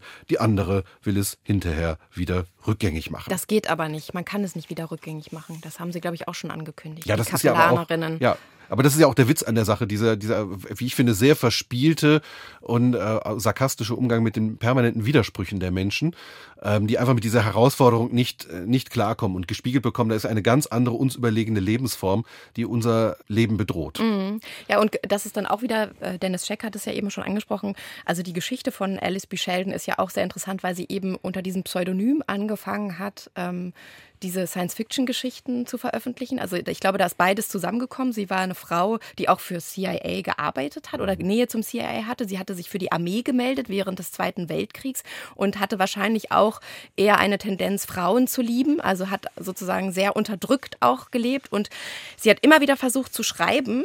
Essays, ist wahnsinnig kluge Frau, hat immer nicht geklappt und dann hat sie sich dieses ähm, Pseudonym zugelegt und sich das Science-Fiction-Genre genommen. Und diese Kombination hat dann dazu geführt, dass sie sehr erfolgreich und sehr experimentell, also der Mama kommt nach Hause Text ist ja noch einer der softeren, würde ich sagen, mhm. angefangen hat zu schreiben und wahnsinnig euphorisch wahrgenommen wurde von diesen Science-Fiction-Fans, weil es aber auch so ein unbedingt maskuliner Stil sein soll, äh, war, den sie da wahrgenommen haben. Ne? Ja, und es genau. ist eben, das wollte ich jetzt sagen, es ist eben auch dieser Text, Mama kommt nach Hause, ist ein feministischer Text. Denn am Ende, du hast es schon gesagt, geht es darum, dass diese diese, dieses Herunterdrehen der Sonne und diese Entführung der Sexsklaven irgendwie verhindert werden soll. Und dafür wird eine Art Vergewaltigung inszeniert. Ah, du hast es besser kapiert als ich. Weil also, die Tilly, die, die ja. äh, äh Superlinguistin, die in diesem, dieser Abteilung arbeitet, die sieht ein bisschen aus wie die Kapellanerin, ja. wie die Außerirdischen. Sie ist zwar kleiner, aber in dem Video wird sie dann als Kapellanerin inszeniert und dann kommt ein riesiger Mann, Bobo, den ich mir halt auch so riesig und affenhaar äh, behaart vorstelle. Und es deutet sich an, dass er jetzt eben Gewalt an dieser Frau ausübt. Und mit dieser Inszenierung der Vergewaltigung werden die Kapellanerinnen in die Flucht geschlagen und ihr Projekt verhindert hat. Und das fand, das ist natürlich auch, es ist alles super lustig erzählt, aber ist natürlich eine heftige Botschaft oder eine heftige Idee, weil diese Tilly eben auch ein Trauma ähm, es war, glaube ich, keine sexualisierte Gewalt, aber die wurde mhm. irgendwie angegriffen, überfallen mhm. und Mit verletzt. und deshalb so, ne? kann der Protagonist Max, dieses kalte Kriegsüberbleibsel, wie er sich selber nennt, kann sie auch kaum berühren. Aber es ist auch eine Liebesgeschichte zwischen den beiden. Also die fühlen sich zueinander hingezogen. Er möchte auch gerne ihre Fähigkeiten, wie gut sie darin ist, Walfleisch zu essen, wenn dann nämlich diese Kälte kommt und sie sich von Walspeck ernähren müssen, prüfen. Und am Ende finden sie doch auch zueinander. Also auch in diesen Geschichten von ähm, James Tiptree oder Alice B. Sheldon passiert unglaublich viel auf ganz vielen Ebenen. Und ich finde, also das war mein Problem. Das steht auch im Nachwort. Sie wollte halt äh, sich total befreien von diesem männlichen Blick auf das Schreiben. Das, da lese ich mal kurz ein Zitat vor. Das war eins ihrer, ihrer Tagebucheinträge. Sie hat sich mit 70, 71 hat sie ihren Ehemann erschossen und sich selbst auch. Also es muss eine ganz krasse, radikale Person gewesen sein. Aber das war abgesprochen, glaube ich. Ne? Der war, er ja, war schwer genau. krank. Ne? Er war schwer krank mhm. und sie wollte, genau, hat auch gesagt, solange es noch gut ist. Das Altern fand sie auch ganz schrecklich, mhm. aber eine Frau, die experimental Psychologin auch war, mhm. also unglaublich gebildet und das merkt man diesen Text noch an, da ist so viel drin. Sie schreibt 45 in ihr Tagebuch. In all den Werken von Frauen entdecke ich etwas seltsam Gedämpftes, als ob das lebendige Wort in dem Moment, da es die Lippen verließ, hastig unterdrückt und durch ein anderes ersetzt wurde, das sich einer von außen auferlegten Schablone anpasst. Ich versuche aus meinem innersten Lebensdrang heraus Kommunikationskanäle aufzubrechen, die bisher weitgehend verschlossen waren. Sich nackt in die dunklen Räume des Lebens hinauszudrängen, bedeutet vielleicht, einen kleinen Teil des Weges zu bauen, auf dem andere wie ich gehen wollen. Und ich finde, das merkt man. Also ganz viel an den Texten ist Sprengung und Rebellion. Die Sätze kommen so schnell aufeinander, sie müssen immer noch gesteigert werden. Hier, wobei ich gegen den Drang ankämpfen musste, Mrs. Peabody das Grinsen aus dem Gesicht zu wischen und in ihren Elastik-BH zu tunken. Also ne, da ist wirklich jede Vokabel setzt noch mal so eins drauf und das hat mich ein bisschen abgelenkt. Das ist aber in diesem, in diesem Text, in dieser Erzählung sehr radikal. Da, aber ja. Also wir haben gleich eine wahnsinnig poetische Geschichte auch noch, über die wir, äh, über die wir reden können. Aber ich wollte dich nicht unterbrechen. Nee, nee, ich meine jetzt nur, dass das, das hat mich erstmal herausgefordert und auch ein bisschen genervt, ne? dass es so originär sein muss, dass es sich so, so ganz hart gegen die Konventionen stemmt. Aber das war natürlich in, für sie ganz wichtig. Ne? Das war wahrscheinlich eine Lebensbedingung für sie, dass sie sich auf diesem Kanal so äußern konnte. Und das muss man auch historisch jetzt angucken. Und das hat aber so ein bisschen diese Genialität der Geschichten, die sie wirklich haben. Sie sind wirklich, es sind geniale Texte. Das, das hat es für mich so ein bisschen verdeckt, ne? weil ich erstmal so viel zu ringen hatte mit dieser, mit dieser Kraft, die da so explodiert. Und dann habe ich erstmal ganz wenig gesehen. Das äh, wollte ich dich auch fragen. Wie, wie leicht ist es dir gefallen zu sehen? Zum Beispiel in dieser anderen Geschichte, wo es um die Entropie geht. Äh, ich bin zu groß, aber ich spiele gern. Also da ist ja wirklich, ich habe mich irgendwann, ich wusste gar nicht mehr. Toll, oder? Mega das toll ja. Und es, es ist, äh, also wenn wir jetzt gerne spreche ich Springen, jetzt mit dir ja. über diese Geschichte. Ich bin zu groß, aber ich spiele gern. Der Titel ist schon so toll. Ich, ich glaube, es ist die beste Erzählung, die ich seit Jahren mhm. gelesen mhm. habe. Ich kann überhaupt nicht sagen, dass ich kapiert hätte, was darin passiert. Aber ich kann sagen, dass, dass es unheimlich viel dort zu erfühlen gibt. Also eine, erstmal eine überbordende Spannung da drin steckt und aber auch ganz viel Romantisches und eine, eine, Idee von einem besseren, von einem anderen Leben, in einem anderen Seinszustand und in einem anderen Bewusstsein. Und aber eine Geschichte, ich meine, das sind ja bloß 30 Seiten, die aber auch ja immer wieder neu anfängt mhm. und, und, und neu ansetzt. Und das ist, es ist im Prinzip, also überhaupt nicht formal, aber emotional, wie das Lesen eines sehr, sehr guten Gedichts, habe ich mir gedacht. Bei einem Gedicht ist es doch auch oft so, dass man auf der inhaltlichen Ebene gar nicht so recht mitkommt oder vielleicht auch nicht jedes einzelne Bild unbedingt so ganz klar zu deuten weiß oder diese blöde alte Schulfrage, was will uns die Dichterin damit sagen, überhaupt nicht für sich beantworten könnte. Aber wenn es gut ist, dieses Gedicht, man trotzdem darin schwimmt oder darin etwas fühlt und etwas erkennt, was für das eigene Leben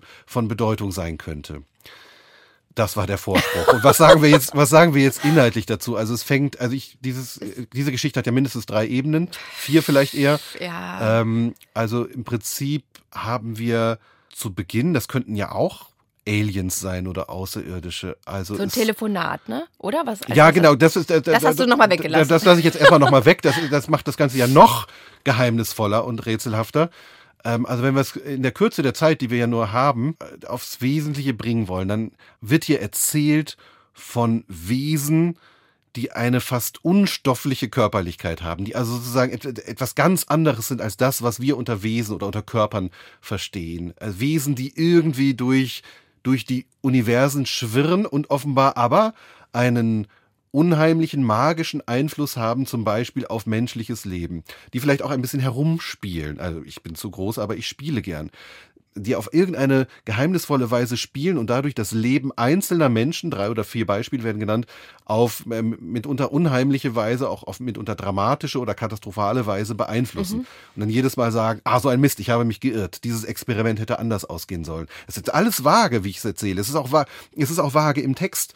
Aber dann kommt auf einmal eine ganz, eine ganz konkrete Geschichte. Mhm. Eine ganz konkrete Geschichte. Wir haben einen Menschen, den ich mir gar nicht, den ich mir mitteljung vorstelle. Er ist äh, Direktor auch einer Forschungseinheit und er hat sich auf einmal vorgenommen, vielleicht beeinflusst von einem Bad im Meer, das er am Morgen genommen hat, das Leben vollkommen zu verändern. Sein Leben zu verändern, aber auch das Leben, die, das, die Arbeitswelt, das Arbeitsleben zu verändern. Er steht also sozusagen einer kleinen Forschungseinheit vor und er versammelt seine Mannschaft um sich und sagt, ab sofort machen wir alles anders. Wir werden unsere 13, 14, 15 Projekte, die wir alle haben, unsere Forschungsprojekte, nur noch einer Frage widmen, was dient eigentlich dem Leben? Und wir werden keine Projekte mehr machen, die dem Leben nicht dienlich sind, sondern die, die eher dem Tod dienlich sind. Aber dieser Vorschlag stößt überhaupt nicht auf Gegenliebe bei seiner Mannschaft. Ganz im Gegenteil, ihm, ihm schlägt eigentlich Fassungslosigkeit und Unverständnis entgegen. Und dann wird's wieder surreal. Was, was bewirkt diese Fassungslosigkeit und dieses Unverständnis? Es bewirkt doch eigentlich, oder hast du es anders Ey. gelesen? Es bewirkt eigentlich, dass dieser Mensch implodiert. Und sich auf einmal, aber das kann ich gleich auch vorlesen, aber vielleicht hast du es auch, das ist wirklich, ich glaube, diese Geschichte erlaubt tausend verschiedene Deutungen oder Lesarten. Mhm. was, was, passiert? Er, er, er, entstofflicht sich auch. Mhm. Als Reaktion auf die Feindseligkeit seiner Umgebung. Könnte man so lesen. Ich glaube, was, was eine interessante Frage ist, ist, wie sehr, oder die habe ich mir gestellt, wie sehr ich doch irgendwie vernunftgeleitet bin beim Lesen. Denn im Vorwort von Ursula K. Le Guin geht es ja um dieses Paradox des Lesens. Also man lässt sich darauf ein, man weiß, es ist Lüge, es ist Fiktion und trotzdem glaube ich alles. Und hier war es aber so, ich habe es irgendwie nicht geschafft, das als spekulativ zu lesen. Ich habe zum Beispiel nie in die Zukunft gedacht. Ich wollte alles verstehen. Das war so ein totaler neuer Ehrgeiz für mich, diese Geschichten zu durchdringen. Und wie du das gerade äh, erlebt hast, dass diese, dieses Glück hatte ich gar nicht, weil ich viel zu sehr mit meiner Vernunft zu tun hatte und mit meinem Wunsch, alles zu verstehen. Und genau darum geht es aber auch in der Geschichte, dass ich eigentlich alles vermischen sollte und dass die Kommunikation zwischen uns auch viel ungehemmter und mhm. unstofflich sein sollte und man sich eben mit dem Meer verbindet ja. und mit, äh, mit dem Weltall. Und ich glaube, mehr, das ist es gar nicht. Aber wie sie das macht und dass es dann doch immer in die Sphären der Vernunft zurückkommt, wie durch diese, also es ist ja auch oft sehr bürokratisch mit diesen Forschungsinstitutionen. Ne? Da ist, dann denkt man ja so, ah, okay, jetzt, jetzt verstehe ich das. Dann kommt Entropie. Was war nochmal Entropie? Ah, okay, weiß ich nicht mehr so genau. Was, ach, Anti-Entropie. Jetzt geht es um Anti-Entropie. Und diese, dieses Hin- und Herflirren ist die Ästhetik dieses Textes. Was ist Entropie eigentlich nochmal? Irgendwas ja, mit ich, Chaos, oder? Es ist Chaos im Innern und das zersetzt sich dann irgendwie. Also es ist eigentlich ein Zustand, glaube ich, eine Zustandsgröße in der Thermodynamik. Mhm. Und diese Anti-Entropie habe ich jetzt so verstanden, dass eben, also weil diese Figuren begegnen ja immer so unstofflichen Ebenbildern von sich selbst, die viel größer sind und vor denen sie erschrecken. Also in diesen Versuchen, wo das Experiment scheitert. Ne? Diese Frau, die mit dem Mann im Bett liegt und mit ihm gerade schlafen will und dann sagt sie, oh, ich werde so groß, ich bin so groß, warum bin ich so groß? Und dann kommt halt irgendwie dieses, diese riesen, ihr riesen Ebenbild schwebt dann da so rum. Und ich glaube, das passiert mit ihm auch und er kommt in ein neues Gleichgewicht. Ja, das ist doch toll. Unter, oder? Und unter ja. den Sternen kam er endlich ins Gleichgewicht. Ah, aber es vor. war okay, nicht ja, dasselbe Gleichgewicht. Ja. Was ihm als Gedächtnis diente, hatte die Schalttechnik des Selbstbewusstseins kennengelernt. Was ihm als Gefühl diente, hatte das Wunder der Kommunikation zwischen Systemen gekostet. Das Teilen von Struktur. Du würdest jetzt noch weiterlesen. Ich würde weiterlesen. Ja, dann ich, würde, noch. ich würde noch eine Seite weiterlesen. So weil, lang? Ja, weil das ist so wunderschön. Na komm, das ist eine der schönsten Stellen der Ja, Weltliteratur überhaupt als einziger seine. Also es geht wirklich, also er formiert sich neu. Das ist, glaube ich, auch eine Formulierung, die hier benutzt. Er formiert sich neu, kommt ins Gleichgewicht. Insofern ist das ja eigentlich auch nicht spekulativ, sondern es ist ja eine Möglichkeit. Das ist Realismus pur. Äh, Wir müssen es nur erkennen als eine Möglichkeit, dass wir uns immer wieder neu formieren können und uns und uns neu erkennen können, wahrnehmen können und neu anfangen können. Als einziger seiner einsamen Gattung und gänzlich sich selbst überlassen, hatte er berührt und war berührt worden, hatte sich im Sprechen erprobt und war gehört worden. Während er sich neu formierte, nahm er wahr, dass die Nuklearteilchen seines Wesens noch durch den Sonnenwind mit dem kleinen Planeten verfangen waren, auf ganz natürliche Weise, da die Eversion mittags stattgefunden hatte. Man muss nicht alles verstehen übrigens. Es war nicht schwierig, dort auf der stehenden Welle zu balancieren. Er sann eine Zeit lang, während seine Ausläufer sich stabilisierten. Dann ließ er sich von der Strahlung packen, genussvoll, denn er war von fröhlichem Wesen, und schwenkte hinaus und hinüber zum Hafen, den der Planetenschatten bot. Hier hing er müßig, seine riesige Peripherie wie Gefieder zu den nahen Sternen ausfächernd. Er schmückte sich mit neuen strukturellen Resonanzen, ließ sich kitzeln von wandernden Wellenpartikeln. Und ich finde, das ist eine Erfahrung. Das geht ja noch einige Zeit Ja, so ja, weiter. das geht noch Die sollten wir alle mal machen. Ja, auf jeden Fall. Aber gemein ist dann, dann kommt dieses wahnsinnig äh, metaphysische Erlebnis und dann kommt wieder eine neue Textebene kursiv, die auch am Anfang schon Mhm. mal da war, die ich als Telefongespräch identifiziert habe. Und da steht dann Tumor. Das ist es, was mir Angst macht, Jack. Und dann kann man das alles wieder zurückbrechen darauf, dass jemand einen Gehirntumor hat. Und, Ja, äh, aber am Schluss dann vielleicht ja doch nicht. nein, nein, es ist beides möglich. Am Schluss die Möglichkeit eines Neuanfangs. Genau, und ich glaube, dass das lehrt uns James Tiptree Jr., dass ähm, man muss es noch anders lesen als Gedichte. Es ist so schwer, darüber zu sprechen. Ich kann dir nicht sagen, wie, aber man muss es mit noch mehr Offenheit lesen, diese Texte. Und dann also ist das ein solcher Gewinn. Ne? Ja, eine gewaltige Erfahrung. Ja, es ist wirklich eine gewaltige Erfahrung, die auch wirklich, es knirschte in meinem Gehirn. Und das war gleichzeitig habe ich gedacht, ich habe schon, ich bin doch wirklich leseerfahren. Sowas, sowas ist mir nicht, noch nicht passiert. Und es hat mich erinnert, ich habe letztes Mal mit ähm, Juliane über Catherine Mansfield gesprochen. Und es hatte diese gleiche sprühende Beweglichkeit, die nochmal potenziert ist dadurch, dass es eben Science Fiction ist, dass es gar keine Grenzen gibt, dass, die, dass, es, dass man es nicht auf die Realität herunterbricht, sondern dass es so frei ist, dass eben man sogar als aufgelöste Materie erzählend im All schwebt oder sonst wo. Und dadurch ist es nochmal ein Zacken schärfer. Du, du siehst schon irgendwie, ich habe irgendwie kein Vokabular Ja, und dafür. ich, ich weiß nicht, ob wir jetzt nach der, dem Versuch der Beschreibung dieser Lektüreerfahrung unbedingt noch über die dritte Nee. Geschichte reden sollten, die vielleicht auch gar nicht so nennenswert ist. Die Geschichte über den rätselhaften Wissenschaftler, der ein Virus gezüchtet hat. Dr. Eins letzter Flug, ja. Ähm, aber das sind auch nur, ich weiß nicht, zehn oder elf äh, Seiten.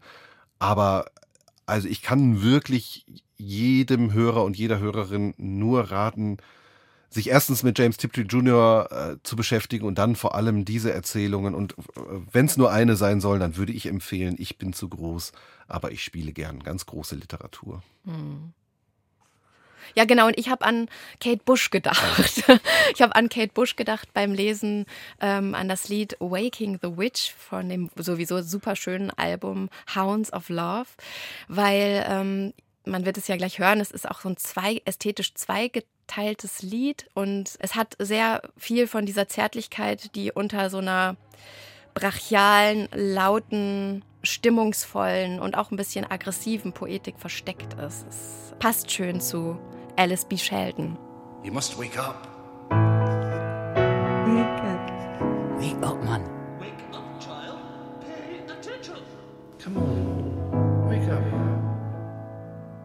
Wake up, love.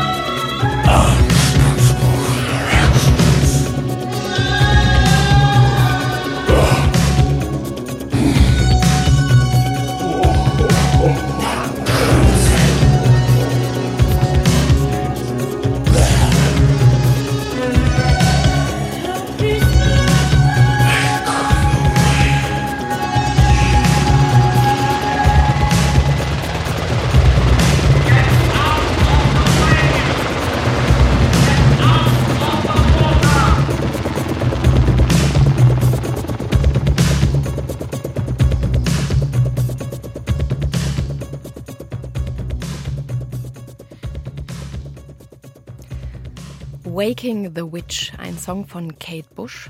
Sie hören Land in Sicht im Sonntagsstudio auf NDR Kultur mit so. Alexander Solloch, der sich schon wieder einmischt, um mich zu unterbrechen. Ja, ich habe dich jetzt zehn Sekunden nicht unterbrochen, das muss sofort ein Ende haben. Nicht, das ich dachte, so, so, klingt das vielleicht, wenn die Außerirdischen kommen. Das war der einzige äh, Was? unangemessene Kommentar, den ich jetzt so, die, wie, wie diese Musik eben. Wie sie endet ja, auch, ne? Ja, Oder? Genau.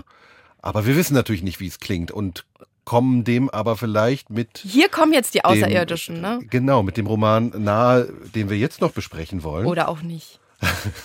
das ist die Frage. Die Außerirdischen von Doron Rabinowitsch. Was passiert denn da? Es ist eine gewöhnliche Alltagssituation. Ein Redakteur für ein Gourmet-Magazin Sol heißt er, wacht morgens auf und macht die Nachrichten an und die Nachricht ist da, die Außerirdischen sind gelandet und ähm, seine Frau Astrid, eine super coole Kuratorin, nimmt es mit großer Gelassenheit und sagt so, ja, mach mal das Radio aus. Ne? Es, Sie glaubt das eigentlich Das ist wieder hier Orson Welles, ja, ja. Krieg der Welten, lass mich damit in Ruhe. Und dann aber wird schnell klar, nein, es ist scheinbar wirklich so, denn dann gibt es einen Stromausfall und innerhalb weniger Stunden ist ein Ausnahmezustand in der Stadt, in der das spielt. Die Stadt wird, glaube ich, nicht genannt. Auf den Straßen wird geplündert. Es wird schon ein Feuerwehrmann, der für einen Außerirdischen gehalten wird, in seiner Uniform mit einer Axt erdolcht. Ähm, ja, und irgendwann ist aber klar, die Außerirdischen sind in friedlicher Mission da und äh, dieser Soll arbeitet eben bei diesem digitalen Magazin, was sich eigentlich mit Essen beschäftigt. Aber sie entschließen sich dann halt schnell, das Programm zu ändern und brandheiß wird ins Leben gerufen, ein Magazin, in dem sie halt über die neuesten Entwicklungen mit diesen Außerirdischen berichten. Keiner hat sie gesehen, sie treten dann irgendwann auf, sind aber auch eher so äh, elegante, drahtige Frauen und sehen nicht unbedingt aus wie diese Aliens, auf die man immer wartet. Und erstmal ist es dann sehr still um die Außerirdischen, aber dann beginnen die Spiele. Dann rufen die Außerirdischen zu Spielen auf, bei denen man sich freiwillig melden kann und ganz viel gewinnen kann, zum Beispiel extraterrestrische Immobilien. Aber der Verlierer wird geschlachtet, denn äh, die Außerirdischen essen Menschen.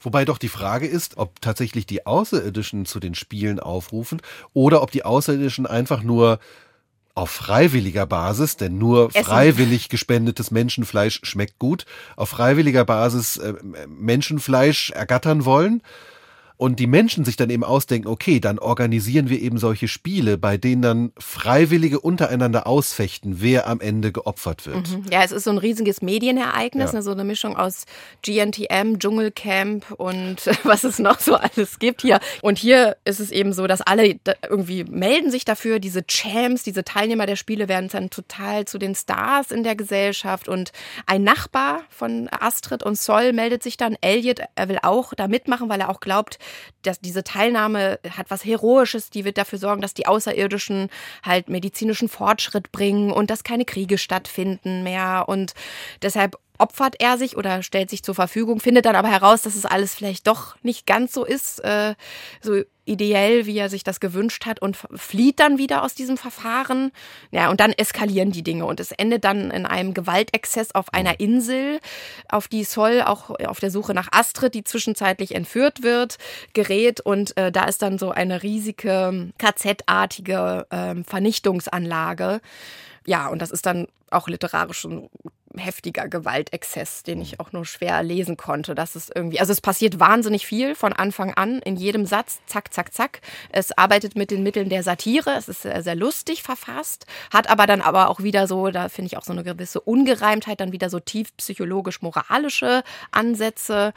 Ja, lustig ist, dass dieses Smack.com, dieses Magazin, wo es um Gourmet und Essen geht, ja dann eigentlich doch in seiner Funktion bleibt, indem es halt um das Essen von Menschen geht, weil die Nahrungskette sich durch die Ankunft der Außerirdischen halt verschiebt. Das fand ich äh, eine sehr interessante Idee, die man ja durchaus auch manchmal hat, wenn man so oben steht ähm, und keiner will einen essen. Dinosaurier gibt's nicht mehr und Wer ist der Ich-Erzähler? Das ist ja sozusagen einer der Mitbegründer dieses Mac.com und eigentlich einer mit relativ hohem moralischem Anspruch, der irgendwie äh, lange nicht zu kapieren scheint, dass, also er ist der Meinung, wir sind sozusagen, äh, auch wenn wir da mitmachen bei in unserer Berichterstattung über diese Spiele oder darin, dass wir diese Gesprächssendung jeden Abend machen, in denen über diese Spiele geredet wird, wir sind sozusagen neu, äh, journalistische Beobachter. Ist unsere Pflicht, mit dabei zu sein, ähm, weil hier etwas passiert, was alle angeht. Aber er kapiert nicht, dass man sozusagen auch zum Handlanger wird und, und zum Teil dieses, äh, dieses barbarischen Spiels. Ähm, aber was, ja, was macht Doron Rabinowitsch da? Das ist natürlich jetzt verglichen, äh, ungerechter Vergleich natürlich verglichen jetzt mit dem, was wir gerade von James Tiptree gelesen haben. Es ist natürlich keine Weltliteratur. Es ist ja ein, ein Roman, der mit großem moralischem Anspruch geschrieben wurde, der etwas zeigen möchte, der sozusagen ja mit den Mitteln der Satire ähm, darstellen möchte oder aufzeigen möchte, ein bisschen vielleicht Vorbilder, der Besuch der alten Dame ähm, oder auch Biedermann und die Brandstifter, aufzeigen möchte, wie Menschen in faschistoide Strukturen hineingeraten. Und zwar freudig und bereitwillig und mit absichtsvoll verschlossenen Augen. Und das hat natürlich schon eine gewisse, er hat eine soghafte Wirkung. Also man kann ja die Güte eines Romans durchaus auch, vielleicht nicht einzig und allein, aber durchaus auch danach beurteilen, wie sehr es einen abends dazu drängt, weiterzulesen wie sehr man wissen möchte, wie es weitergeht. Und über weite Strecken des Romans, vielleicht vom letzten schwierigen Drittel abgesehen, ging es mir jedenfalls so, dass ich immer wieder hin wollte zum Roman und wissen wollte, auch wenn die Schwächen, natürlich diese totale Überzeichnung womöglich, die, die liegen schon auf der Hand. Weil man sich dann aber dann vielleicht doch fragen kann, ist es tatsächlich so überzeichnet? Ist es, liegt in, all Nein. liegt in allem nicht auch eine gewisse Schlüssigkeit. Na, das ist ja auch immer, das, das ist ja bei der Satire so. Ne? Es ist überzeichnet, aber eigentlich ist es so eine Art Zeitkommentar. Und ich glaube, das ist so eine ganz klassische, äh, es, ist nicht, es arbeitet nicht nur mit satirischen Mitteln, aber das ist, glaube ich, schon das Hauptaugenmerk. Und es ist sicherlich auch ein Kommentar zu Fake News. Also es ist auch ein Medienroman. Ne? Es geht eben um die Welt der Medien, die Übermittlung von Informationen. Am Ende äh, steht natürlich auch ganz in Frage, sind diese Außerirdischen je da gewesen? Ja, ne? Oder ähm, das ist natürlich- sind wir es ja. wieder, die Menschen, die dieses Ja. Böse erschaffen? Aber genau, diese Idee, klar, ne? wir wissen auch, woher es kommt, aber ähm, es ist jetzt auch nichts Neues oder so. Ne? Ich habe es auch, ich fand es auch leicht zu lesen, Es ist nichts Neues, weil natürlich auch äh, Massenhysterie und all, all ihre Folgen nichts Neues sind und weil es natürlich sich um ein ewiges Thema der Menschheit handelt. Und ich meine, du hast äh, ja gerade das harte Wort KZ. Äh, in- Genau, in die. Analogie wird auch, Genau. glaube ich, ganz deutlich gemacht, ne? Die bräunlichen Das ist es am Ende Gewänder. ja auch, ja, genau. genau. Also Und da könnte man sich natürlich fragen, ja, ist das nicht vielleicht, ist das nicht etwas übertrieben? Aber natürlich fragt man sich ja immer, wenn so etwas einmal schon möglich war, so etwas Furchterregendes wie der Holocaust, warum sollte es nicht noch einmal unter anderen Vorzeichen wieder möglich sein? Es gibt ja überhaupt keine Gewissheit, dass sowas nicht noch einmal passiert. Und das wird hier sozusagen ausbuchstabiert, vielleicht, vielleicht gegen Ende zu gleichnishaft oder vielleicht zu sehr die die Schuld der Menschheit, die wegschaut, ausbuchstabiert. Da hätte es vielleicht manches Kommentars, auch des Ich-Erzählers, nicht unbedingt bedurft. Und die große Stärke dieses Romans, der große Trumpf dieses Romans wird vielleicht nicht ganz so ausgespielt, wie es Doron Rabinowitsch hätte tun können oder wie ich es an seiner Stelle vielleicht versucht hätte, nämlich die von dir eben angedeutete Frage, sind sie überhaupt da, die Außerirdischen? Ich hätte das, diese große Frage ganz und gar als Rätsel im, im Kopf des Lesers und der Leserin gelassen und nicht selbst diese Frage immer mal wird gegen Ende wird die Frage ja aufgeworfen. Ja. Wird nicht richtig beantwortet, aber das ist ja etwas, woran man glauben muss. Und die, sie treten auf, aber sie auch hier sehen sie ja aus wie Menschen. Und die Frage ist ja die ganze Zeit, ist das alles eigentlich nur eine Inszenierung? Von wem? In, we in welchem Interesse? Wer denkt sich das aus? Welche geheime Macht? Aber ja, es ist ein Roman über Außerirdische, die es womöglich gar nicht gibt. Ja, genau. Und das ist, ist auch, also da ist es wirklich auch nicht schlecht, aber ich finde, er macht einen Fehler, dass er am Ende alles moralisch zurechtlegt und ausdeutet. Ne? Also sie kommen dann von, viel, es ja. ist viel zu viel und das ist auch ein bisschen schade. Ich weiß, warum er es macht. Also ich habe mir die eine, eine interessante Frage oder einen in, interessanten Konflikt hatte ich mit mir beim Lesen, als dieser, dieser schlimme Gewaltexzess, der einen natürlich sofort an den Ho Holocaust denken lässt, stattfindet und man diese Schlachtszenen liest. Da habe ich mich gefragt, warum muss ich das lesen? Ne?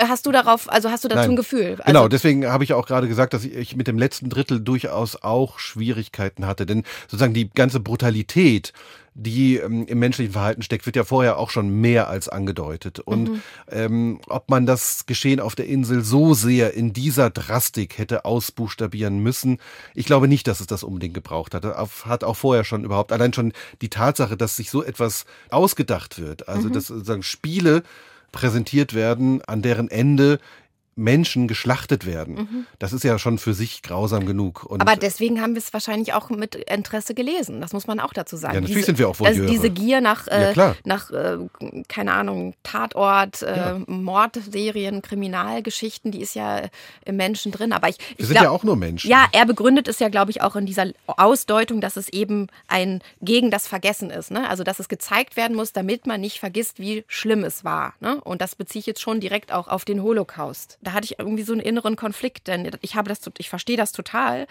Aber in Kombination mit dieser, mit diesem Satiremittel erschien es mir dann irgendwie nicht stimmig oder unangenehm. Also da hatte, hatte ich Schwierigkeiten. Mhm. Ja, ein, ein schwieriger Roman mit äh, soghaften Elementen und übrigens, das ist für unser Thema nochmal wichtig, einer aber doch ganz überzeugenden Beweisführung zur Frage, ob es denn nun Außerirdische gibt, intelligentes Leben außerhalb unserer Erde gibt oder nicht. Wir wissen nicht, ob äh, hier tatsächlich Außerirdische auftreten, aber an einer Stelle sagt die Expertin eines Instituts, äh, das von dem Ich-Erzähler besucht wird, folgendes. Es gibt ungefähr, Dennis Scheck hat das ja gerade auch schon mal angedeutet, hier wird das nochmal ein bisschen ausgeführt. Es gibt ungefähr 100 Milliarden Galaxien mit jeweils bis zu einer Billion Sternen. Unsere Milchstraße ist über 10 Milliarden Jahre alt. Allein in ihr finden wir Milliarden Sterne, die unserer Sonne ähneln und von einem erdähnlichen Planeten umkreist werden. Wenn bloß auf einem Tausendstel davon Leben vorhanden ist, sind Millionen der Himmelskörper in unserer Galaxie bewohnt. Die Wahrscheinlichkeit ist sehr groß, dass es in unserer Milchstraße eine hochentwickelte Zivilisation gibt, die zu einer interstellaren Kolonisation fähig ist. Daher müssten rund um uns schon viele außerirdische Kulturen existieren. Also, Lisa. Es stimmt. Die Außerirdischen kommen irgendwann. Wenn sie nicht schon Tages. hier mit uns im Studio sitzen. Ne? Ja, ja, wer weiß. Was hast du vor mit Joachim, unserem lieben Joachim Dix, mit dem du dich das nächste Mal triffst zu Land in Sicht? Am 30. April zu ja. hören im Sonntagsstudio. Also wir bewegen uns konsistent weiter. Von den Außerirdischen kommen wir nach Hollywood. Benjamin Stuckrad-Barre hat einen neuen Roman geschrieben. Noch wach heißt er und der spielt in Hollywood. Es geht, glaube ich, um die MeToo-Debatte, aber wir haben gedacht, das ist ein guter Anlass, um auch nochmal nach Hollywood zu blicken, ins alte Hollywood. Wir wollen uns Gedichte von Marilyn Monroe anschauen und wir wollen über ein Essay sprechen von Kevin Wennemann, Sunset Boulevard, vom Film Bauen und Sterben in Los Angeles, der uns nochmal erzählt, äh, woher unser Wirklichkeitsbild kommt, das sich ja wirklich auch ganz viel aus den Filmen, die in LA gedreht werden, konstituiert. Viel Freude dabei. Vielen Dank, Lisa Kreisler. Vielen Dank, Alexander Soloch.